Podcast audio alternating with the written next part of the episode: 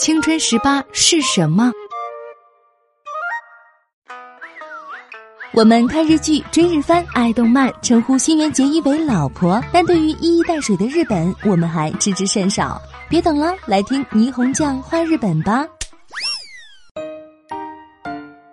你知道日本有一种叫做“青春十八”的车票吗？只听“青春”和“十八”这两个词，或许有人会认为。这车票是卖给喜欢穷游的年轻人的，但实际上，他对购票人并没有设年龄限制。青春十八车票是 JR 日本铁路公司发售的一种超值车票，一张票可以在一天之内随意换成 JR 运行的全部线路的普通电车。这种票五张一套出售，价格一万一千八百五十日元，约合人民币七百五十元。也就是说啊。如果你买一套票，就可以用五天，每天可以随心所欲的换乘除了新干线以外的几乎所有 JR 电车，这样不用花多少钱就能尽情享受铁道之旅的乐趣了。途中你可以随时随地下车，来场说走就走的旅行，也可以凭着一张票看看自己在当天究竟能跑到多远的地方。只要你有一颗青春的心，那你就有资格带上这张车票去旅行。我第一次买青春十八车票，大概是在二十四岁的时候。当时我想，既然要出去一趟，那就要去追逐诗和远方。只可惜囊中羞涩。这时候我想到了青春十八车票。读大学的时候，我有一位学长是大阪人，他放假回老家时就用过这种车票。反正从东京到大阪，就算是最慢的列车，晃晃悠悠一天也能走到了。于是我掏出手机开查路线，然后发现到京都差不多要九个小时的样子。赶第一班列车的话，下午三点左右就能到。第二天我一早就冲到车站，在自动售票机上买了青春十八车票，然后跳上列车，我们说走就走。前半段的几个小时。沿途还都是非常熟悉的风景，但等列车行驶了大概七个半小时之后，窗外的景色就有了巨大变化。之前都是在市区或海边行驶的列车，终于开进了山间。放眼望去，是一片郁郁葱葱的树海。对了，京都是盆地嘛，这是要翻山越岭的节奏了吧？眼前掠过的陌生风景，让我终于感受到了我的远方正缓缓向我走来。我总共换乘了七次，花了九个小时，跋山涉水来到了京都。早起的鸟儿有虫子吃，只要赶一大早出发，就算是慢车也能晃悠到京都。赶在黄昏之前抵达，就有时间去逛逛商业区和寺院了。而且一路上车里轻摇慢晃的，没想到这滋味儿居然还挺不赖，算是此行的一大收获。说实话。在这之前，我都做好了时间长到把屁股坐痛也得忍，谁叫它便宜呢的觉悟。不料狠下心来试一试之后，不知道是不是换成频繁的原因，我非但没有久坐的疲劳，反而混迹在当地人之中，车内的氛围还令人非常舒服，根本不觉得坐慢车有什么苦。不仅如此，我还有很多时间来看书、想事儿，或是在心中跟自己对话。虽然我的这趟旅行只有短短三天时间，但却让我有身心焕然一新的舒爽。这之后，我就掉进了青春十八车票的坑里，再也爬不出来了。东京到京都，即便是慢车单程也得花八千多日元，但用青春十八车票的话，只要两千多点日元就可以搞定。不单单是爽歪歪的省了一大笔钱，精神也得到了很大的满足。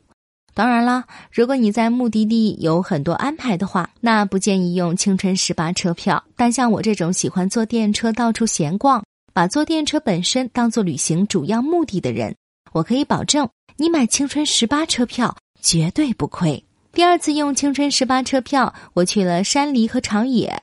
当时的旅行计划是从山梨出发去爬山，山顶上住一晚，然后穿过长野返回山梨。最后回到东京，第二天回东京，我没有选择最短的那条路线，就是因为想用青春十八车票。反正同一天里可以随便换乘，那肯定是多走些地方，多看些不同的风景比较赚。长野县位于日本列岛的中央地带，有群山，有温泉，也是农作物的一大产地。你能在这里感受到大自然给人们带来的恩惠。电车在田间穿行，我在中途下了车，去看了附近的湖泊，还在车站周围逛了逛，在有限的时间内充分领略了沿途风景的美好。再一次回到山里，到达的时候也已经是日暮西山了。不过时间还早，我也不着急回家。反正从山梨到东京也就三个小时左右，只要换乘一次就够了。吃饱了饭，在晚上七点左右跳上电车，可不知道为什么都十点了，似乎也没走几站。仔细一琢磨，才发现原来我完成了最后那次换乘之后，一时大意就睡着了。结果在睡梦中回到东京，然后在睡梦中又随着返程电车离开东京。我急急忙忙下车，冲进相反方向的电车，终于赶上最后一班车回了东京，实在是太乌龙了。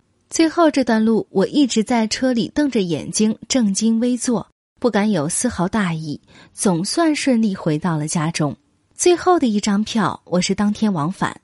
上网搜索路线后，决定去一趟群马县的水上温泉。从东京出发，单程需要四个小时左右。为了错开早高峰，我特地赶了最早的一趟车，早上九点就到达群马。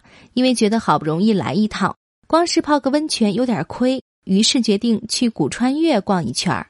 因为有缆车，所以可以轻轻松松的登上山顶，欣赏高原美景。踏上回程之前去了澡堂，完成了来这里的首要任务——泡温泉。慢车的好处大概就是可以这样来一场说来就来。说走就走的旅行吧，不用预约，也没有一旦上车就下不来的问题，完全可以根据当天的心情想怎么玩就怎么玩。虽然偶尔也有马失前蹄的时候，但过一段时间再回头去看，也全都变成了美好的回忆。就这样，我一个人把一套五张票都用完了。当然，青春十八车票也可以多人一起使用。比如，你可以和家人或邀上几个志趣相投的朋友，取消一两个无聊的打卡景点，省下的时间选择在晃晃悠悠的电车里悠闲度过，重新体会在日常快节奏生活中被忽略的亲情和友情。青春十八车票每年春夏冬配合学校放假的时间发售，任何人都可以买来用。普通电车是当地居民生活中的代步工具。沿途虽然没有旅游城市那种繁华和喧嚣，但它可以让我们看到毫不造作的素颜日本。如果你希望交通费能省则省，坐电车也别太累。如果你还保有一颗青春的心，那不妨试试买套青春十八车票，在日本漫游闲逛一次。